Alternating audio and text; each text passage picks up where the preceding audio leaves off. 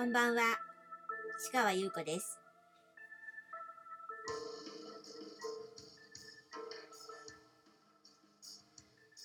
6月8日火曜日、詩人はささやく147回目をお送りいたします。暑かったですね、今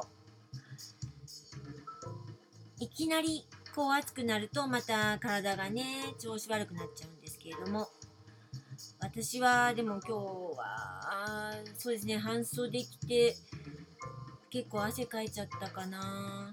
でもまあ、とりあえず今元気ですけどね。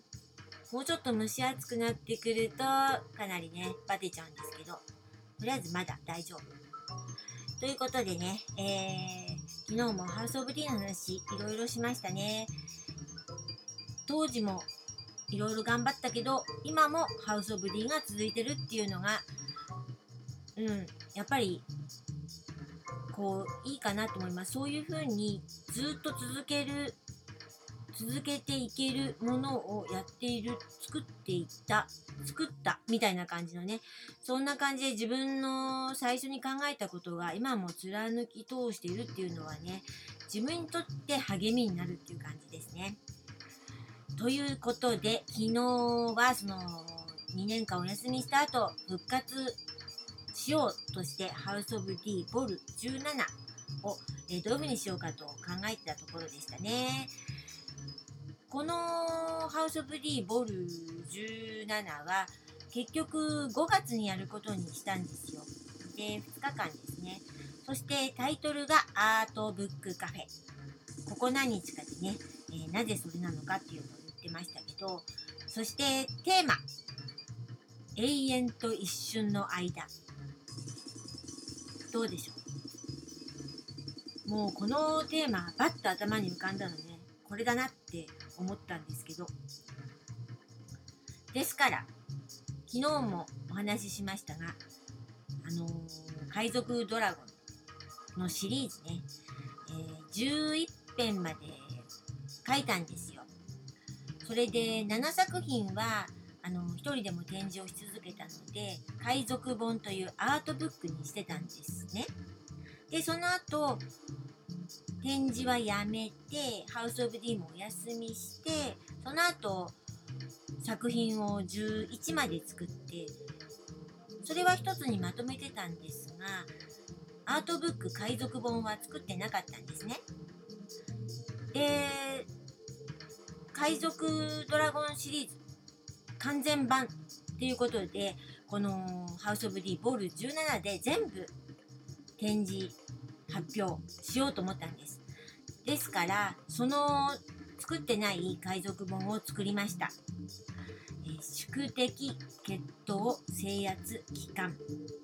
ここまでが11なんですね。で、この期間で終わったはずなんです。ですが、やはり、ハウス・オブ・リーは新作を発表する場所ですから、私はもう一遍付け加えようと思ったんですね。海賊ドラゴンの最後。それは何かと言いますと、そうです。もうお気づきの方いらっしゃいますかねはい、そうです。テーマ、永遠と一瞬の間。はい、これがそのままタイトルになります。これが海賊ドラゴンラストということで、この詩を作り、海賊本、アートブックを制作して展示しようと思ったんです。でもね、それだけじゃないんです。私のことだから、それだけじゃ面白くない。そうです。一編につき一冊の本を作っているんですよね。何度か話したと思うんですけど。だから、それぞれのタイトルの本が一冊ずつ海賊本という形であるわけです。でも、そしたら、全部の海賊ドラゴンシリーズが収録されている本があってもいいかなって思ったんですよ。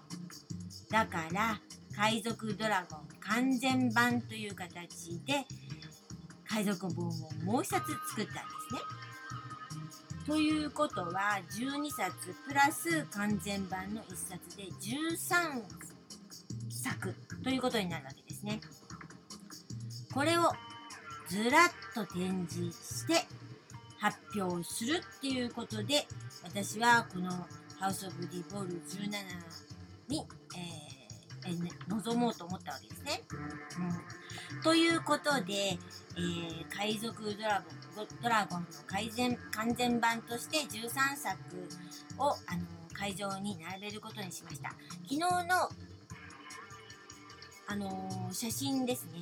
紹介写真のところにあの載せたんですけど、分かってくれたかなずらーっと小さい本が並んでると思うけど、まあ普通の本の大きさなんですが、えー、ちょっと写真はちっちゃかったんですけど、あれがずずらっと並んでるわけですね。で、そこで自由に読んでもらえるようにしました。そしてさらにですね、それぞれをあのもう一つずつ作りまして、あのパッケージ化して最初の通路のところにそれも展示したんですね。